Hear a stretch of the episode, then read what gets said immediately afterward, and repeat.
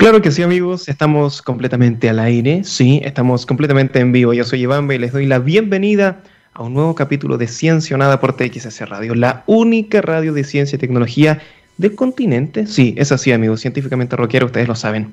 Amigos, las pandemias no son un evento extraño en la humanidad y de hecho es algo a lo que algunos señalan que nos deberíamos empezar a acostumbrar. En primer lugar, por las condiciones de hacinamiento de animales no humanos y de humanos en todo el mundo, wow, y en segundo lugar, por el poco valor, y esto es algo que hemos comentado ampliamente aquí, que las políticas públicas le entregan a las verdades científicas. Por ejemplo, esta pandemia estuvo vaticinada desde 2007, pero nadie le puso mucha atención a ese paper, ¿no? Hasta ahora. Sin embargo, al parecer hay países, ojo con esto, que están empezando a tomar algunas cartas en el asunto antes de que ocurran las catástrofes. La primera ministra de Dinamarca hizo pública una situación que, según sus propias palabras, es muy, muy grave. Y sí, es gravísima. En granjas de bisones, que son estos animales parecidos a los hurones, no sé si los ubican, se encontraron cinco cepas nuevas de coronavirus que no solo infectaron a estos animales, sino que alcanzaron también a infectar a 12 personas.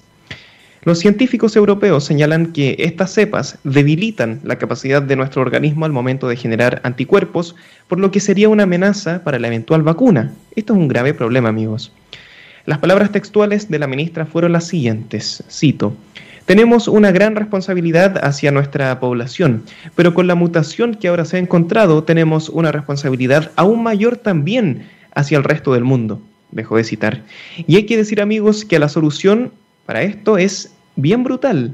Dinamarca tomó la decisión de sacrificar a todos los bisones, que en total suman 17 millones.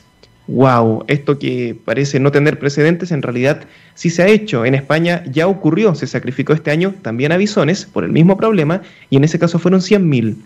Según se ha declarado a la prensa, este sacrificio masivo comenzaría lo antes posible, por lo que más temprano que tarde deberíamos enterarnos de esto.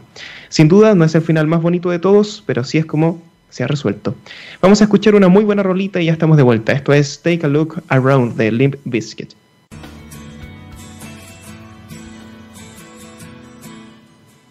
Así es amigos, ya estamos de vuelta en Ciencionada. Amigos queridos, ustedes ya lo saben, el día de hoy tenemos a una tremenda invitada junto a nosotros. Ella es periodista, es comunicadora digital y también es un clásico de Internet desde los tiempos de YouTube Chile. ¡Wow!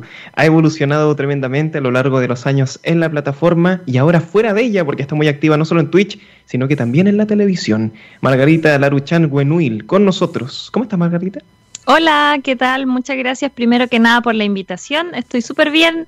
Eh, día viernes ya relajada a puertas de unas vacaciones que me voy a tomar, así que estoy ah. personalmente muy, muy contenta. Ah, excelente. ¿Se vienen vacaciones ahora, ahora pronto? Sí, ahora la otra semana me pedí un par de días porque llevo como dos, semanas, dos años sin vacaciones, perdón, así que necesitaba un, pequeño break. Así que súper bien y agradecida por la invitación. Alta fan de tu trabajo soy, Iván, va desde hace años, pues tú sabes. Oh, muchas gracias, muchas gracias por el cariño. Eh, y, gracias a ti por querer participar. Yo hace tiempo que te quería invitar aquí a, conversar. Y hace años que no conversábamos digitalmente. Sí, hace sí de hecho. De hecho, creo que la última vez fue hace un par de años. Yo todavía vivía en Concepción, que me invitaste a uno de, tu, de tus lives de YouTube, si no me equivoco. Hace un par de años atrás. O creo que yo estaba recién llegando a Santiago, no me acuerdo muy bien, pero fue hace harto tiempo que no conversábamos así face to face, digitalmente igual. Pero digitalmente. Sí, no, un gran regalo, así que gracias por querer participar. Margarita, tú eres, yo ya lo decía, ¿no? Eres una de los clásicos de YouTube, una de las creadoras de los inicios. Eh, viviste el apogeo de la plataforma, estuviste luego en Poplop, te vimos en tu canal personal y en definitiva nos has acompañado, yo creo que a todos de los que seguimos tu trabajo por este recorrido en Internet. Y con toda tu experiencia, mi pregunta es, ¿te gusta la plataforma como está el día de hoy, YouTube 2020? Me gusta y la disfruto pero ya no desde el lado de la creación. Creo que me mm. gusta cómo ha avanzado la plataforma y me gustan los contenidos que han madurado dentro de esta misma plataforma, pero ya no la disfruto como creadora. Intenté incluso volver a YouTube eh, este año. Eh, por problemas de, tiempo, claramente no, no, pude hacerlo, porque tengo un trabajo de tiempo completo, me cuesta mucho editar y preparar contenido, porque me pasa que el contenido que consumo yo ya es mucho más de, creadores que han madurado mucho en la plataforma y presentan un mm. contenido de muy alta calidad y me pasa que me gustaría hacer algo así. Como si no puedo ah. hacer algo así de genial, no me gustaría volver. Eso es un poco, me meto mucha autoexigencia. Antes ya grababa un video y lo editaba y, y, le ponía un par de fotos, imágenes y unos textos y chao, me demoraba una tarde. Pero ahora me dan ganas de hacer cosas de más alta calidad porque el, el contenido que consumo maduró mucho y evolucionó mucho y está de muy alta calidad también. Entonces creo que lo disfruto más ahora desde la perspectiva de, em, de la audiencia más que desde el creador. Me gusta mucho y muchos canales de YouTube que sigo y que soy así como muy fan, onda me veo absolutamente todos los videos de, esos creadores. Entonces ha cambiado un poco mi perspectiva de YouTube, pero me gusta cómo está la plataforma, está bien diversificada. Hay, hay, hay literalmente cosas para cualquier gusto y eso me, agrada. Sí, qué, interesante lo que comentas, estoy de acuerdo contigo. De alguna forma siento que esa maduración no ha ido como eh, eh, en el sentido de, que ahora tengan videos en Super HD, sino que los creadores son, están como resueltos con ellos mismos, ¿no? Entonces, eso te entrega como una, cierta experiencia eh, y, tú lo ves con, y sobre todo con los creadores más antiguos, que es alguien que te ha acompañado durante la vida, es igual, es brutal, ¿o no? Es súper es heavy. Eh, por ejemplo, yo sigo el canal de PewDiePie desde que tenía eh, 10.000 seguidores. Una locura. Yo, yo recuerdo haber visto su especial de 10.000 seguidores, así como cuando recién llegó, cuando hacía videos y, hacía videos en su casa y, la cocina de su casa estaba como atrás, onda de esa época. Y me pasa que, por ejemplo, el otro día PewDiePie subió, eh, reaccionó a un video de una animación que le hicieron eh, de, de, cómo ha sido su trayectoria. Y era un video muy lindo, una animación muy linda. Y me emocioné yo. yo me puse a llorar. Bueno, él también se emocionó y, lloró y todo. Y yo estaba así como igual al borde del llanto porque... Oh te han acompañado por tanto tiempo y los has conocido durante tantos años que igual se genera como este lazo bien, no sé, igual es medio extraño, pero eh, no, no hay que evitarlo, digamos, es algo bonito dentro de todo, o sea, que una plataforma te haya acompañado durante tantos años, que un creador de contenido te acompañe durante tantos años, igual eh, ha sido algo bonito, de vivir, digamos, de esta época antigua YouTube a seguir disfrutándolo hasta el día de hoy. Pero claro, uno se compenetra de repente con los creadores de contenido, ve cómo van madurando, ve cómo van cambiando su, no cambiando, sino madurando también sus personalidades, sus formas de ver el mundo. Y eso igual es bonito porque habla de que hay gente que crece. Lo que no me gusta justamente es cuando hay creadores de contenido que llevan no sé, ya a esta altura, ocho años haciendo lo mismo, con la misma personalidad, sin ningún tipo de evolución, sin ningún tipo de autocrítica, eso no me gusta para nada. Sí, pero eso lo veo al día de hoy un poco imposible, mm. porque la plataforma te exige como, no, no, sé si innovar es la palabra, pero yo creo que la palabra que dices tú es más certera, como estar madurando. Y, y, y, siento también que en, en, YouTube ocurre que, que uno como creador comparte cosas de repente súper personales. Entonces, como medio inevitable empatizar con parte de la audiencia, con parte de la gente que de repente está en tránsitos parecidos o que están viviendo cosas similares a ti, porque al final estamos todos en la misma, ¿no? Como de, encontrarnos en la vida, lo estamos conversando al principio de, la, de, salir en vivo, eh, como que estamos improvisando juntos. Mm. Entonces eso es como que te genera ese vínculo emocional con esta persona que te acompaña tanto tiempo, ¿no? De todas maneras, y además considerando que, por ejemplo, los creadores de contenido que yo empecé a seguir hace 8 o 10 años atrás, tenían la misma edad que tenía yo cuando empecé a verlos y probablemente ahora todos rondean también la misma edad que tengo yo ahora.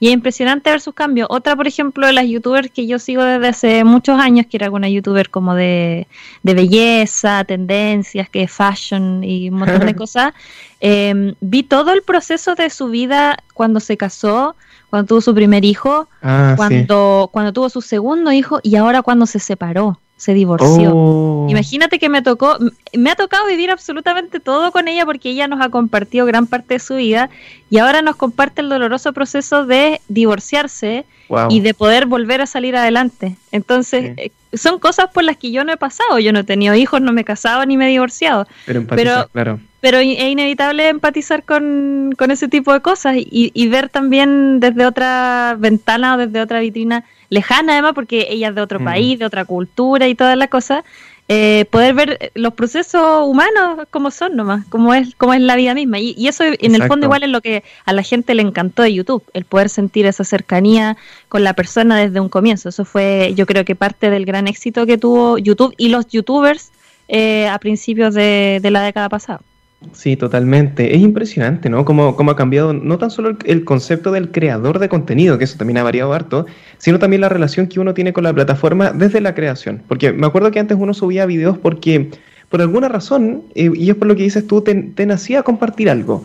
Y sin existir, y esto también es un, gran cambio, sin existir el incentivo económico. Yo me acuerdo que no existía el, el AdSense o el partner, esas cosas, no había nada. O sea, uno lo hacía porque le gustaba nomás.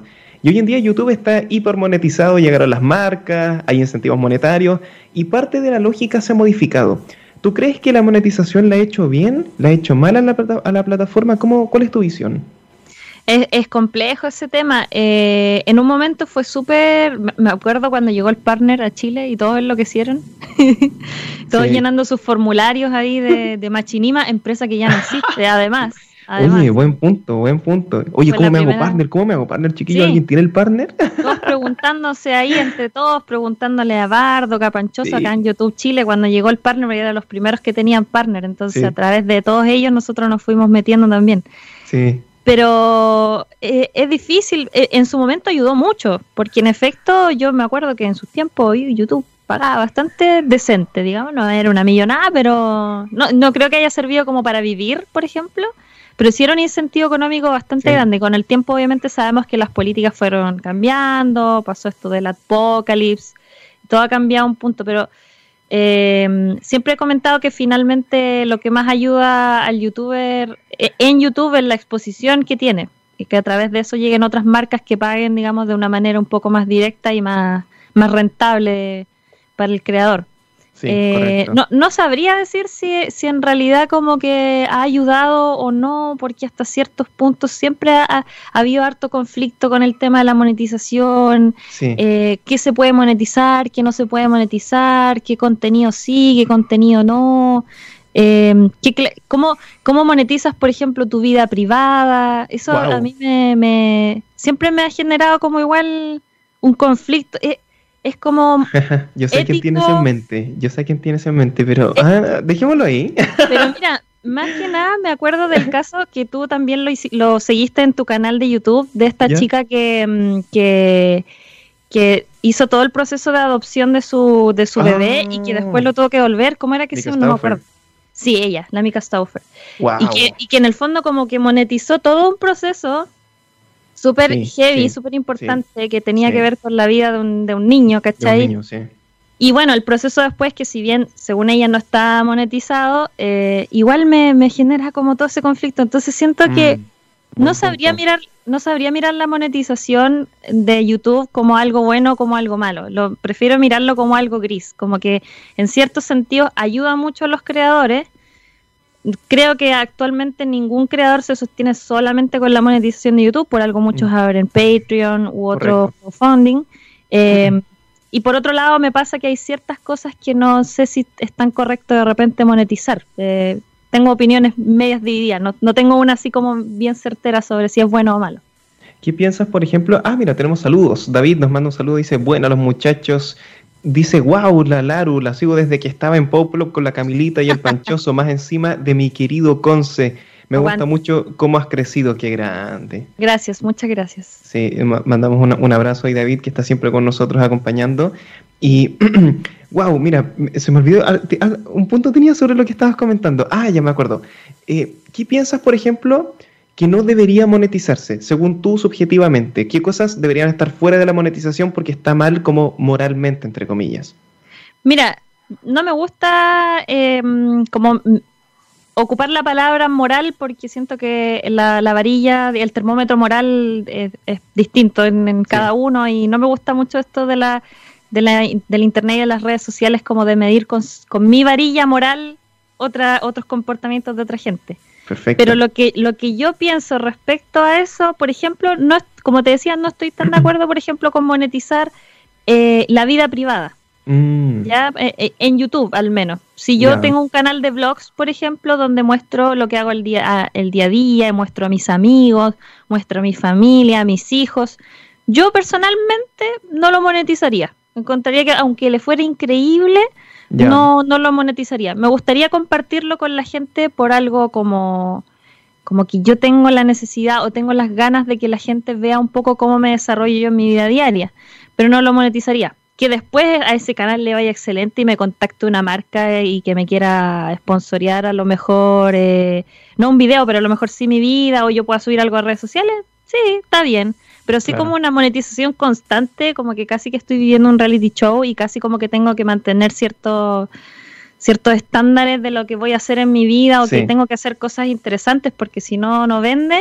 No, al menos yo no, no, no lo haría. Sobre todo me pasa mucho con si, por ejemplo, tuviera hijos. No sé si mm. me gustaría que después ellos crecieran y vieran que yo armé un reality show con, su, con sus días de pequeños. Igual raro eso, es como muy extraño. Sí, justamente, justamente. Me, medio extraño y, por ejemplo, esa youtuber que sigo que te, que te comentaba que se separó hace poco, comentaba eso la otra vez, decía, eh, por si acaso, han visto menos a mis hijos en, en, los vlogs porque no sé si cuando ellos crezcan, eh, a lo mejor ellos me dicen, mamá, no, no quiero que eso esté en YouTube. Eh, o no quiero, no quiero que borre esos videos porque no me gusta que estén en la plataforma. Y en ese caso ella decía, los tendré que borrar porque finalmente es su decisión. Entonces, para evitar un poco eso, decidió empezar a mostrarlos menos en sus videos, mostrar menos sus caras y mm. dejar algunos segundos, digamos, de los videos donde aparecen ellos. Y me parece una decisión súper eh, correcta. Sí, de hecho eso es bastante objetivo. Ahí me gusta ese tema porque la psicología infantil lo plantea desde un punto de vista eh, con bastante respaldo, que los muchachos no sabe gestionar bien la exposición. O sea, uno mismo no la sabe gestionar bien, ¿cierto? Entonces, un, un, niño que tiene cinco años que de repente ve su foto y que por alguna razón todos sus compañeros pueden acceder a esa misma foto de cuando él era bebé, es como, ¿por qué parte de mi vida está tan expuesta, no? Y no lo sabe gestionar y se pone ansioso y le da miedo. De hecho, la psicología infantil dice que hasta los seis años los niños no deberían tener acceso a ningún teléfono, cero segundos al día, y redes sociales a partir de los 12, 14 años, que en la realidad no es así. O sea, los niños tienen redes sociales y comparten todo el día y tienen esta sobreexposición en Internet que los termina eh, mermando tanto su autoestima, ¿no? Entonces, ahí hay un, parámetro objetivo que uno debería no tratar de cruzar. Entonces, el punto que dices tú es buenísimo. Y Margarita, en marzo de este año, tú compartiste un video con tus seguidores, ¿cierto? Llamado Volví, donde anunciaste tu regreso. Nunca volví. al, al Naru Channel. Y bueno, sin embargo de eso, em, eh, sin embargo después de eso, estuviste mucho más activa en Twitch. Y ante eso tengo dos preguntas. ¿Por qué YouTube no y por qué Twitch sí? Eh, YouTube me pasó un poco lo que te dije al principio. Me puse muy autoexigente con lo que yo quería subir porque el contenido que yo consumo lo encuentro de muy buena calidad y yo quería presentar algo como lo que yo consumo. Y sinceramente, y después analizándolo bien, la verdad, no tenía el tiempo como para poder editar o sentarme y dedicarme a... O sea, igual igual es una falacia. Quizás sí tengo el tiempo, pero a lo mejor no lo quiero administrar tanto en, en, dedicarme a eso, en dedicarme a, a, editar y todo el, todo el tema. Eh, y porque también siento que, como lo comenté en el video, quería hacer de este video un poquito un canal más como de estilo de vida que de, que de gaming y quería alejarme mm. un poco del tema del gaming y de los videojuegos y, más quería como conversar de cosas. Ah, eh, pero también me costó mucho como encontrar igual em, ciertos temas o planear ciertas cosas. Igual no lo descarto como eh, volver. El video está ahí, dice volví. Entonces es, una invitación a que lo tengo en mente, digamos. Está en un rincón de mi, de mi cabeza aún, como que no lo he descartado completamente. Em, ¿Y por qué Twitch? Respondiendo a la otra pregunta, porque siento que ha sido durante estos años, yo llevo activa en Twitch más o menos unos tres años, así como ah, muy, muy activa. Llevo harto tiempo, pero este año tuve como una explosión a raíz de la pandemia y de que el mismo Twitch también tuvo una explosión. Sí, es verdad. Por todo este tema de la pandemia. Pero ya llevo harto tiempo transmitiendo en Twitch y me pasa que Twitch es una plataforma eh, o, es, es, todavía una plataforma muy amigable para los creadores de contenido. Y que te permite conectar muy de cerca con la gente que te ve y crear dinámicas súper entretenidas. crear una comunidad en Twitch es súper agradable porque se manejan ciertos códigos, se manejan ciertos lenguajes, eh, el lenguaje visual es muy, muy potente porque tú eh, te puedes poner así la cámara y te puedes poner de repente unos globos o te puedes poner, no sé, qué, puedes eh, decorar tu fondo, puedes jugar, te dan muchas posibilidades de jugar. Y eso lo encuentro muy entretenido. No jugar literalmente videojuegos porque para eso fue pensada la plataforma, que también te lo permite pero ahora te permite esa, e, ese otro lado de conectar con la gente, de conversar con ellos, de hacer shows de conversación, de hacer podcasts, un montón de cosas. Y eso lo sentí muy, muy cómodo, sentí que me acomodaba mucho porque yo soy más comunicadora de me siento acá y empiezo a transmitir. Ese es como más mi estilo de, mm, de comunicación, más que después tener que editarlo o más que de escribir un guion y después tener que editarlo. Me gusta mucho más lo instantáneo, esa interacción como de inmediata que se da. Así que por eso preferí seguir usando Twitch, mantenerme activa, pero vuelvo a insistir, no descarto volver a YouTube ya de miras al 2021, yo creo. Ah, mira, qué bueno. Esto es la exclusiva, muchachos. Sí, igual se, se, extraña tu contenido en la plataforma Margarita. David tiene una pregunta, dice, mira, qué bueno David que nos das el pie, porque justo estábamos hablando de esto con Margarita antes de iniciar. Dice, no sé si está, está pertinente, pero ¿cómo ves el futuro de quienes generan contenido? Multiplataforma. Discord, ¿te interesa? Wow, ese es temón. Discord, sí, yo creo que a estas alturas es como el, ancla fundamental. A ver si compartes conmigo. En una de esas tenemos aquí una, diferencia que sería súper interesante. Eh, es como el ancla fundamental de donde eh, van a girar el resto de plataformas. Yo lo veo así. No sé cómo, cómo lo ves tú.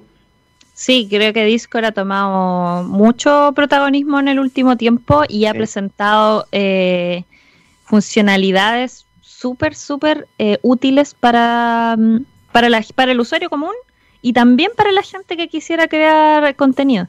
Sin ir más lejos, y lo comentábamos eh, antes de comenzar el programa, lo que hizo Punch Sky eh, acá en Chile, que gamificó un, un, servidor de Discord donde básicamente tú puedes rolear, eres un personaje, vas subiendo de nivel, vas obteniendo recompensas y todo. O sea que, que, te dé la posibilidad de hacer eso, un, un programa eh, como que democratiza igual ciertas opciones que antes estaban destinadas a lo mejor solamente como para programadores o para gente que realmente supiera del tema. Aquí basta con que tú igual te... Un poco lo que hizo YouTube en su momento, como que democratizó la comunicación, eh, la creación de contenido. Aquí pasa un poco lo mismo.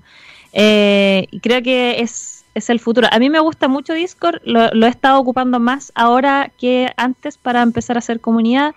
Eh, yo tenía como una radio donde escuchábamos música, que la hacíamos por Twitch, así que para ahí también nos estamos organizando esto por Discord. Me gusta ah, mucho, me gusta mucho la plataforma y siento que se le puede sacar mucho provecho de maneras súper eh, creativas. Así que creo que por ahí va el, el, futuro, combinado obviamente con otra plataforma como Twitch, como YouTube, como cualquier otra plataforma de streaming o una radio también, por ejemplo, o un, o un podcast en Spotify siento que puede complementar muy bien y ayudar a crear comunidad. O sea, totalmente, aquí tú, opinas que esto es multiplataforma. Una persona que está solamente en, en, Twitter, solamente en Facebook, ya va a quedar un poquito en el pasado, ¿no? De todas maneras, yo creo que los creadores de contenido tienen que, en los tiempos en los que estamos, tratar de ser súper transversales y abarcar lo, lo, que más se pueda. Eh, y, y explorar absolutamente todo lo que tienen para entregar. O sea, si tú eres un creador de contenido y a lo mejor eres periodista, pero también te gusta el canto, ¿por qué no probar grabar un disco? ¿Por qué no probar grabar unas demos? O si, si eres un creador de contenido y te gusta hablar de política, por ejemplo, y además te gusta hacer artesanía, ¿por qué no hacer las dos cosas al mismo tiempo y hacer un programa de política, pero también hacer otro de artesanía? Como que siento que hay que aprovechar al máximo todo lo que uno sepa hacer o todos los talentos que uno tenga y, de todo sacar algo que, sea positivo, digamos, para la comunidad. Todas aquellas cosas que sean positivas y que aporten, yo creo que son, son geniales. Y en ese sentido, el creador de contenidos tiene que ser multiplataforma, multifacético, multi, multi todo, estar en todos lados, estar en YouTube, en Facebook, en Spotify. Mientras más lugares abarque, yo creo que es mucho mejor. Mm, qué increíble, eh, impresionante como eh, la lógica cambia, porque antes, esto me recuerda un poquito a la lógica de, la radio cuando salió la televisión. y uno decía, ah, no, es que ahora la radio muere, ¿no? De hecho, estoy, estoy leyendo el comentario de Jesus. Gracias, Jesus, por estar, porque dice, ¿crees, Margarita, que YouTube está muriendo? Yo creo que siempre hay, hay un pronóstico que va por ahí, pero que creo que no es acertado, porque uno dice, ah, la radio ya ahora murió.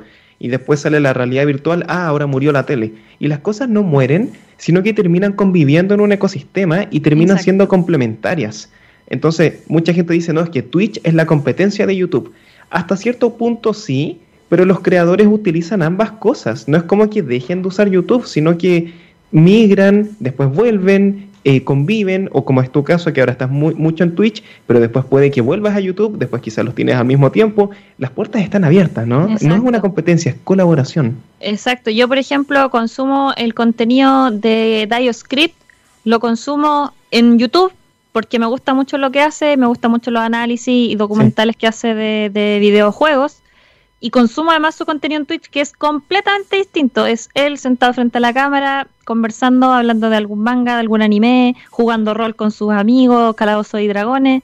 Entonces es completamente distinto. Y ahí tú puedes ver, por ejemplo, dos facetas de un mismo creador que es exitoso en ambas plataformas además. Wow. Entonces em, es, entretenido. Yo no, no creo que YouTube esté muriendo y para responderle a Jesus, yo creo que simplemente ha evolucionado y se ha adaptado a lo que uno quiere ver. Porque mi, feed de YouTube, o sea, mi inicio de YouTube es muy distinto al de Iván, es muy distinto al de Jesus, es muy distinto al de todo. Se va, se ha ido moldeando y se ha ido acomodando un poco a, a, lo que uno quiere, quiere ver, pero creo que es una plataforma en la que todavía se le puede sacar ahí mucho potencial.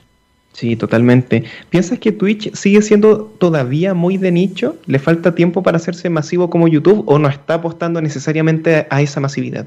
Yo creo que ya está alcanzando un nivel de masividad eh, importante. Tengo amigos de mi edad, por ejemplo, que no, no sabían usar Twitch mm. y no entendían este sistema de las suscripciones y de los emotes. sí, como que les costó mucho igual enchufarse en el tema de Twitch. Igual lo han hecho, porque igual de repente descubrieron a alguien que seguían en YouTube a veces o que seguían en Instagram que está haciendo streaming también en, sí en Twitch, por ejemplo, eh, le pasa mucho a la, mm, a la Paloma Larraín, que también está empezando a hacer streaming de Twitch, y sus seguidoras que en Instagram, que tiene harta, le, siempre le preguntan, ¿cómo funciona eso de Twitch? ¿Qué, ¿Qué, es lo que hay que hacer? ¿Cómo me meto? ¿Qué son estos iconos? ¿Qué significa esto? Entonces, de a poco se ha ido haciendo un, poco un poquito más, más mainstream. Tenemos los casos como del Kun Agüero también, futbolista que entró a la plataforma. Buen ejemplo a través del gaming y también ha hecho que muchos fans del fútbol se interesen en la, en la plataforma y en ver a sus futbolistas favoritos hablar, eh, jugar a un juego de fútbol, pero un videojuego, digamos. Entonces, yo creo que va para allá, va como en el camino directo a transformarse en algo muy, muy mainstream y, masivo. La Armada de Estados Unidos tiene su, su canal de Twitch. ¿En serio? ¿Y qué, ¿qué transmiten ahí? Juegos de guerra y cosas. Y los trolean siempre y les preguntan sobre crímenes de guerra y un montón de cosas. Oh. Eh, y, y, ha sido un tema polémico también en Estados Unidos. O, por ejemplo, también ciertos políticos han abierto canales de Twitch como eh, para conversar sobre ciertas eh, cosas de sus campañas, ese nivel. Ya se está utilizando un poquito como, como se utilizó en YouTube en, en, algún momento. En el momento en que Twitch diversificó las categorías de sus transmisiones, yo creo que empezaron a apuntar hacia donde YouTube el año 2010-2012 estaba apuntando, que era tener absolutamente de todo en la plataforma. Sí, sí, ya es completamente transversal. Estaba pensando que muchos MC o freestylers que también están entrando a Twitch y juegan o ven batallas de gallos y ellos las comentan y es como genial porque es una persona que hace esas, esas batallas de, de, rimas y está comentando a otra persona y de repente se comenta a sí mismo y es como, wow, esto es como un Inception máximo transversal. Es muy entretenido, muy entretenido. Y otra cosa que es interesante, Margarita, es que cada uno tiene sus influencers. Porque hay influencers como, como de padres. ¿Has visto eso? Sí, Sí, hay como influencer para, para cualquier persona hay un influencer, como si te gustan las zapatillas tenía un influencer, si te gustan los lápices tenía un influencer de lápices, no sé, hay, de todo. Sí, es muy común eso de, no sé, eh, de, de repente mi mamá, por ejemplo, sigue a, a unas chicas que cocinan o que muestran eh, manualidades y, y, le encanta y le fascina y me lo comparte y de repente me manda su historia y yo las veo y se lo comento Y es como, qué bacán, es como que todos se están apoderando de ese pequeño espacio, como que todos tienen una cabida acá, ¿no? Sí, y eso es, eso es parte de democratizar eh, las plataformas, los contenidos, antes esas cosas que solo estaban, eh, el inicio de YouTube y lo que hablábamos del, del auge fue justamente porque antes esas cosas estaban solo reservadas para personas que tuviesen contactos con la gente de la televisión, ¿cierto? Veíamos, veíamos siempre la misma cocinera famosa en el matinal cocinando los mismos platillos de siempre. Ahora no, señora Juanita que cocina súper bien y tiene un hijo que le ayuda con la cámara y con la edición de los videos, también hace sus propios platos y le quedan mejor o son más fáciles que los que hace la cocinera del matinal. Y así miles de otras. Entonces, esa democratización, perdón que use tanto la palabra, pero es que de verdad creo que es finalmente la, la, clave del éxito de las plataformas de creación de contenido. Lo mismo pasa con Twitch. Sí, aquí nos dice Saikat, dice, yo sigo a Herman Lee y es muy chistoso porque hace poco YouTube le puso un strike por tocar sus propias canciones. Wow, mm. bueno, ahí es como eh, es como que no están entendiendo en YouTube de repente ciertas lógicas. Yo también he visto otros creadores que tocan sus propias canciones y, claro, les ponen una advertencia que por eso te pueden cerrar el canal, entonces como, como que igual deberían estar un poco más atentos a eso. En Twitch también pasó hace poquito, con ah, un guitarrista de una banda de metal, si no me, no me acuerdo cuál fue, le pasó lo mismo, le cerraron y le banearon el canal de Twitch por estar tocando canciones de su propia banda Ah, ya. En, en, Twitch. Entonces, como le salió tan bien al eh, igual al original, porque él es, el músico original de la canción, lo pilló el le puso el, el, copyright. Y ahí hay una, una discusión sobre. él es el dueño de las canciones y la gente decía, bueno, sí, él las creó, pero la, el, el, verdadero dueño es la, es la disquera. Y la disquera es la que pone el strike. Entonces, oh. ese tema es muy complicado. Sí, sí, sí. ¿Quién es dueño de las cosas?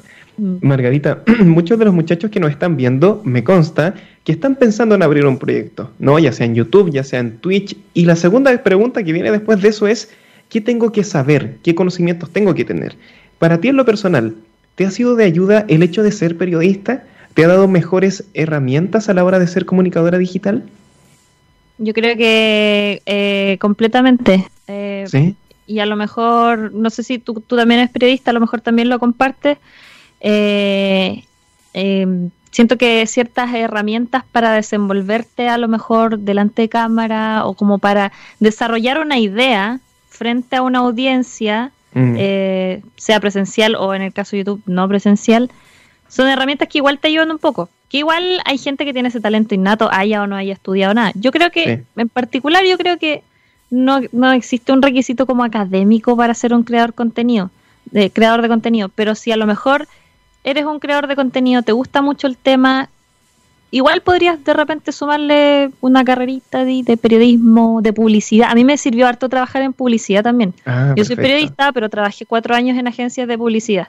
Y creo que eso igual me, sirvió harto porque aproveché igual de hacer hartos cursos, aproveché igual harto de aprender cómo eh, se hacía contenido o cómo se empezó, empezaron las la agencias de publicidad a hacer contenido en redes sociales y eso también me sirvió un montón como para cachar un poco el, panorama de lo que era vendible o no era vendible, por ejemplo, como para hacer monetizable un proyecto como un podcast, no sé, o, una sección de un canal de YouTube o ese tipo de cosas. Entonces, me sirvió, eh, sí, ¿es un requisito? No. Como eso, creo que esa es mi opinión.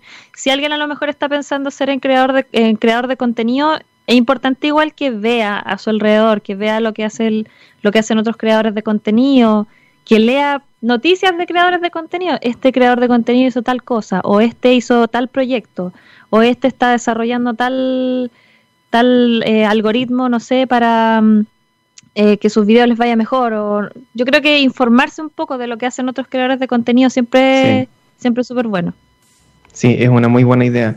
Y es, impresionante porque, claro, ya están entrando, bueno, ya entraron hace mucho rato eh, las marcas, como dices tú, las, las, agencias, y esto se empezó a profesionalizar a un nivel que ya es, bien impresionante. O sea, antes era raro que una persona viviera de trabajar en Internet y hoy día hay mucha gente que lo ha logrado, que lo hace y cada vez es más accesible porque hay más presupuesto. Y también antes era bien común que la gente alimentara sus canales de forma súper casera, súper amateur. Hoy en día los presupuestos son más altos las empresas directamente se meten a generar negocios en la plataforma, les va bien, les resulta, cosa que está buenísimo. Piensas que ya no existe esa visión romántica del youtuber que se la jugaba con un celular, que se la jugaba con la webcam, por ejemplo? ¿O piensas que todavía es posible iniciar un proyecto con muy poco o ya no se puede? Yo creo que se puede. De todas maneras, todavía hay cabida a que. Yo, yo creo que. Eh, me, pasa que. Como que la maduración o profesionalización de algunos creadores de contenido de repente desmotiva a otros que vienen más abajo porque dicen. ¿Cómo yo voy a lograr hacer algo tan bacán? Un poco lo que me pasó a mí con intentar ver a YouTube. Como que yo sentía que no tenía las ah. herramientas para hacer algo tan, tan genial. Eh, y a veces eh, desmotiva a otros creadores. A mí siempre me preguntan en Twitch, oye, eh, quiero empezar a transmitir en Twitch. Eh, ya, le digo yo, ¿qué, qué, te, ¿qué te impide hacerlo? No, es que tengo la pura webcam del, del PC y, no, tengo, no tengo micrófono. Pero las ganas, ¿las tienes? Sí, tengo las ganas. Ya, pues. Entonces yo creo que con las ganas, las ganas siempre son un impulso demasiado potente al principio y yo creo que hay que hacerles caso. y, y, y lo demás esto es lo que siempre digo a creadores eh, más jóvenes o, que están empezando, lo demás se da con el tiempo. Yo me demoré como mm. cinco años en tener un computador decente, por ejemplo, para poder eh, transmitir o para poder jugar cosas en vivo. El micrófono me lo compré el mes pasado, recién, ah. imagínate, después de ocho años que llevo creando contenido, es primera vez que tengo un micrófono como más profesional. Pero eso en su momento no me desmotivó a seguir creando contenido. Yo creo que eso es importante. Uno no, no puede partir de inmediato con la cámara HD, Full HD, 4K, el micrófono con, con el, qué sé yo, el micrófono más pro del mundo.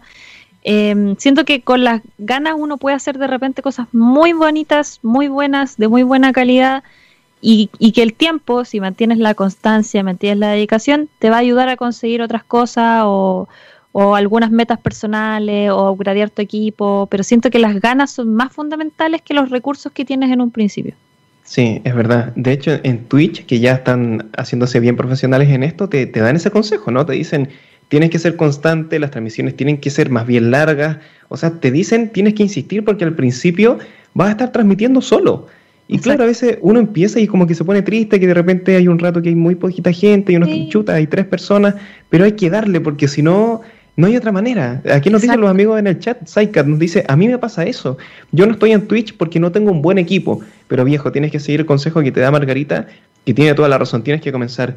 David dice, yo creo también que hay que darle, me pasó y de a poco se avanza. David también tiene su canal y le está poniendo hartas ganas, así que eso es buenísimo. Sí. Es genial eso, es un consejo muy bueno. Yo mi primer, eh, los primeros videos que subí a mi canal de YouTube personal, los grabé con la cámara de mi Nintendo 3DS. Ah, si se acuerdan, la 3DS tenía una cámara frontal. Yo con eso grabé mis primeros vlogs. Se veían horribles, horribles. Me, le dio tanta pena a Panchoso que me regaló una cámara vieja que él tenía y me dijo, toma esta cámara porque tus videos se ven horribles, si quieres seguir haciendo, dale con esta cámara que es un poco mejor, que tampoco era la gran maravilla, pero era un, poco mejor. Pero para que vean que finalmente yo tenía tantas ganas de hacerlo, que mm. agarré lo primero que tenía en mi casa, el único objeto que tenía una, una cámara, que fue, era mi 3DS, porque no tenía ni teléfono con cámara en esa época, y con eso empecé a hacer mis videos. Entonces, eh, con, lo, con, lo, que hay, por ejemplo, también tenía un PC muy, muy malo. Entonces yo quería grabar gameplays, y como no podía grabar gameplays de los juegos de última generación, porque mi PC se iba, pero al carajo, eh, empecé, me bajé unos emuladores de Super Nintendo y empecé a jugar puros juegos retro que no me gastaban nada de recursos, pero que me permitían grabarlos. Entonces, hay que empezar a buscar qué es lo que uno tiene y qué es con lo que uno tiene, qué es lo que uno puede hacer. Y con eso empezar a moverse desde un principio. Y ya después ir siempre, nunca sacarse del objetivo. Cuando tenga un computador voy a hacer esto, cuando tenga una buena cámara voy a hacer esto. Y así uno va también poniendo eso, esas metas en su cabeza y motivándose también a seguir generando contenido para poder cumplirlas. Sí, exacto. Yo creo que el problema que viene después es todo lo contrario, es cuando uno se empieza a estresar por este tema. Mm. Porque ya sea, y, de hecho les ha pasado a muchos creadores, Fernand Flo es un ejemplo, ¿no? Que tuvo un éxito súper mundial, que le fue excelente, pero que se retira de la plataforma porque pierde el, el como el sentido personal. Y eso también, yo, yo, creo que ese problema es bien, es bien potente cuando alcanzas ese éxito de forma inesperada y no lo sabes gestionar. ¿No? Y, recuerdo que en algún momento confesaste, de hecho, a tus seguidores que durante el año pasado te sentiste muy desmotivada, muy abrumada, porque el trabajo abarcó un espacio demasiado amplio de tu vida y sentías que estabas muy dedicada a producir, ¿no? Que, que esa palabra es potente. Mm. ¿Sientes que de cierta forma el trabajo de productor de contenido tiene mucho de eso, porque ya lo estamos hablando aquí, o sea, tienes que estar en multiplataformas, tienes que estar siempre vigente, tienes que estar siempre proponiendo, tienes que estar siempre haciendo cosas, es como que no puedes disfrutar hoy día porque, oh, ¿cuál va a ser el tema de mañana? Lo tengo que abarcar. Estás mucho en la actualidad. Exacto. Eso, eso es, es muy estresante. ¿Piensas que eso es parte de la lógica de trabajar en Internet o se puede gestionar de una forma para que no sea así? Se puede gestionar, creo yo, eh, siempre y cuando tu, tu mega objetivo no sea ser como ultra famoso y exitoso, ah, creo yo. Porque, porque pasa que estos chicos hicieron algo que los llevó a la fama. Es, como que le pegáis el, palo al gato, eso claro. me que se dicho, pero es como eso. Hiciste un video que a la gente como que le gustó. Y tú como que generalmente pasa que no se lo esperan. El creador de contenido dice, va, bueno, le fue bien. Habrá que hacer otro, porque si le fue bien, y así otro, y así otro, y así otro. Y en realidad eso no se trataba de tu canal entero, pero terminó tratándose de eso porque le iba tan bien, le iba tan bien a esa clase de video, y de a poco empiezas a perder la motivación. Y cuando quieres como volver al contenido que hacías antes o hacer un video distinto, lo haces, no le va tan bien, y el bajón es como, uh, ¿qué, es lo que está pasando? ¿Qué, tengo que hacer entonces ahora? ¿Tengo que seguir haciendo lo mismo aunque ya esté cansado de hacer eso, de producir ese contenido? Qué difícil o me cambio a hacer cosas que realmente me gustan, pero pierdo toda la fama que había alcanzado hasta el día de hoy. Y eso pasa con estos, estos chicos que llegan rápidamente al millón de suscriptores, los dos millones de suscriptores en YouTube, por ejemplo, que después no, no, encuentran la motivación. Yo, yo tenía mm, eh, una conocida también que le iba muy bien en Twitch streameando League of Legends. Y, y en un momento me dijo, me carga League of Legends, no quiero seguir jugando este juego, pero si lo dejo de jugar, me va a ir pésimo. Entonces yo, y, me decía, me siento mal, abro el League of Legends y me, da angustia, me, me, afecta psicológicamente, pero tengo que seguir oh. haciéndolo porque si no, no me va a ir bien.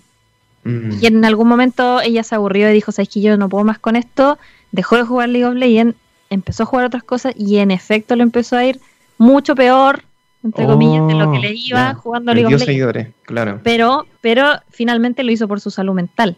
Entonces, yo creo que de repente, claro, uno, uno le da bien, ¿cierto? En, internet, tiene tus suscriptores, tiene tus seguidores, pero ¿hasta qué punto sacrificas, sacrificas igual tu, tu salud mental? Le pasó al Rubius también, me recuerdo, en un momento, se, como que se retiró de YouTube también y volvió y dijo, tuve una depresión súper potente, tuve así como angustia, crisis de pánico durante mucho tiempo, bajé mucho de peso, lo pasé muy mal, porque no supe cómo gestionar esta presión y, las expectativas que la gente pone en el creador de contenido. Eso es muy, es muy heavy, lidiar con esas expectativas muy fuertes. Es como que te cae una responsabilidad, es como que de repente estabas haciendo videos en tu casa, disfrutando, compartiendo con algunas personas y de repente eres un modelo a seguir. Y si tú cometes un error, hay gente que va a decir, oye, no, porque tú tienes una responsabilidad con la gente. Chuta, ¿en qué momento, cachai? O sea, ¿Qué momento? ¿En qué segundo ahora soy una persona que, que, da pauta al resto. O sea, esa, esa no era el objetivo principal. Es muy difícil y la ansiedad cae con todo, ¿no? Sí, de hecho, el, el, justamente DioScript tiene un video sobre los youtubers y habla un poco de ah. eso. Y explican algunos youtubers españoles en ese, en ese video que, que en algún momento a los youtubers se les endosó la responsabilidad de educar a las nuevas generaciones. O sea, habían generaciones enteras había generaciones enteras de niños que estaban siendo educados por YouTube, que seguían a youtubers, como le pasó a Fernand Flo, como le pasó a Rubius, y que la gente les empezó a endosar la, responsabilidad de las buenas costumbres y de la educación a estos youtubers porque porque los niños los miraban, entonces, no, es que te mira mi hijo, tú no puedes hacer estas cosas, pero señora, si yo no le educo al hijo. entonces decía, uno de los youtubers decía como, nos cayó esta responsabilidad de repente, oh. es lamentable, pero ya está acá, como que ya no hay, no hay cómo sacársela. Pasa lo mismo con los influencers, como que hacen algo mal y la gente, ah, es que estás promoviendo, no sé, una influencer es flaca, estás promoviendo la, anorexia o la, o la, no sé, expectativas de, de los cuerpos perfectos y no sé qué. es como, señora, yo soy flaca, no estoy promoviendo nada. Ahora que usted crea que yo estoy promoviendo algo solo porque tengo hartos seguidores, es distinto. Entonces, eh, oh, ese tema es muy complejo. La sociedad se está tomando demasiado pecho los influencers, creo yo.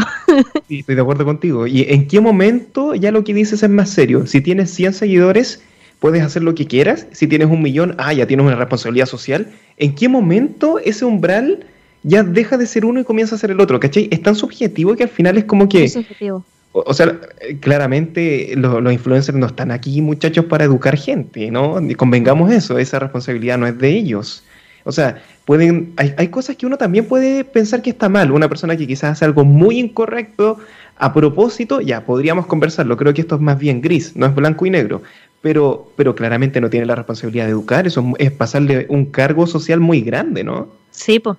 Sí, es cierto. O sea, tampoco podemos negar que los influencers ya son parte importante como del tejido social, digamos, de, de, nuestro día a día, como que ya están ahí, ya, ya pertenecen, digamos, a... forman parte de nuestro día, salen en las publicidades, nos salen cuando estamos... Nosotros mismos voluntariamente los seguimos, además. Pero también es cierto que hay que empezar a, igual hacer esa línea. Esto lo conversé yo en un capítulo de, de un podcast que tengo con un amigo ¿hasta cuándo uno mismo deja entrar a los influencers en su vida y en su cabeza? Yo creo que más que lo que hace el influencer es lo que tú permites que, entre, digamos, a, tu vida. Si un influencer te promociona este producto porque es mágico, cuestionatelo igual un par de veces. Como, mm, ¿esto mm. será realmente mágico? ¿O este estilo de vida que tiene este influencer es el estilo de vida que yo quiero tener?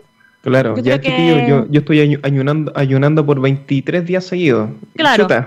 No, no está bien eso. No, no, no, está bien, de verdad quiero hacer eso o de verdad me está intentando convencer de que, lo de que yo lo haga, es un hábito saludable. Mm. Eh, a, mí en general, yo si bien igual tengo una cantidad de importante de seguidores en mis redes sociales, no me gusta influir en, la gente. Cuando me mm. llegan marcas o cosas así, digo, pruébenlo si quieren, yo lo ah. Yo lo recomiendo, o esto me lo mandaron de regalo para recomendárselo a usted, yo lo probé, me gustó. Tratar de ser lo más, lo más transparente posible también porque ahí se juega mucho con esa línea de que es real, que es publicidad, que no es. Entonces, es ficción, claro. Sí, yo creo que ahí quizás la, la mejor forma que, en la que uno debería influir en las personas, y ni siquiera estoy hablando de seguidores ni de personas que siguen un canal, sino incluso con los amigos, es motivar el pensamiento racional. Es como, viejo, tú toma tu propia decisión, discutámoslo, conversámoslo, pero al final escoge tú. Yo creo que eso es lo más responsable, no, no imponer algo, sino invitar a la discusión. Margarita, Amigos, impresionante, hemos llegado al final del programa. Este Se me pasó volando. Margarita, te voy a decir una cosa.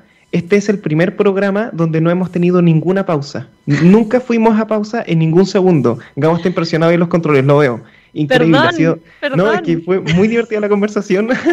ha sido una conversación de verdad muy interesante. Realmente se pasó volando el tiempo. Y Margarita, el micrófono es tuyo para decir lo que quieras. Si quieres invitar a la gente a tus redes, contar cómo te lo pasaste hoy, por favor.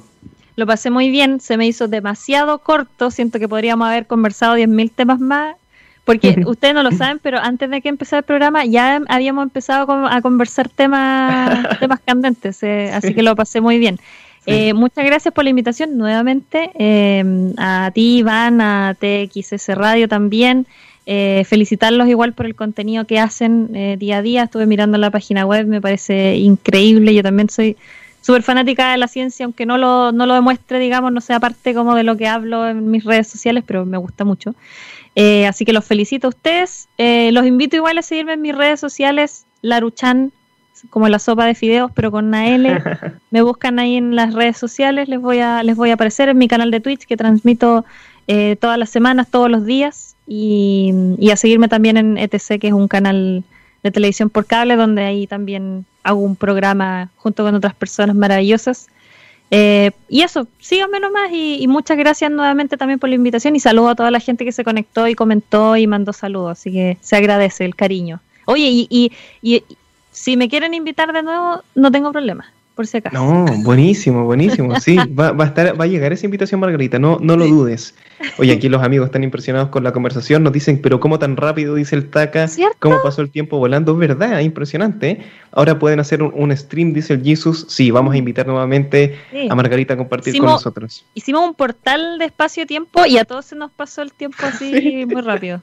Increíble. Mm. Amigos, gracias por estar con nosotros un viernes más y no se vayan porque ya se viene Mundo Flintech. Yo no me lo pierdo. Cuídense que estén bien y como siempre, mucho amor. Chao, chao.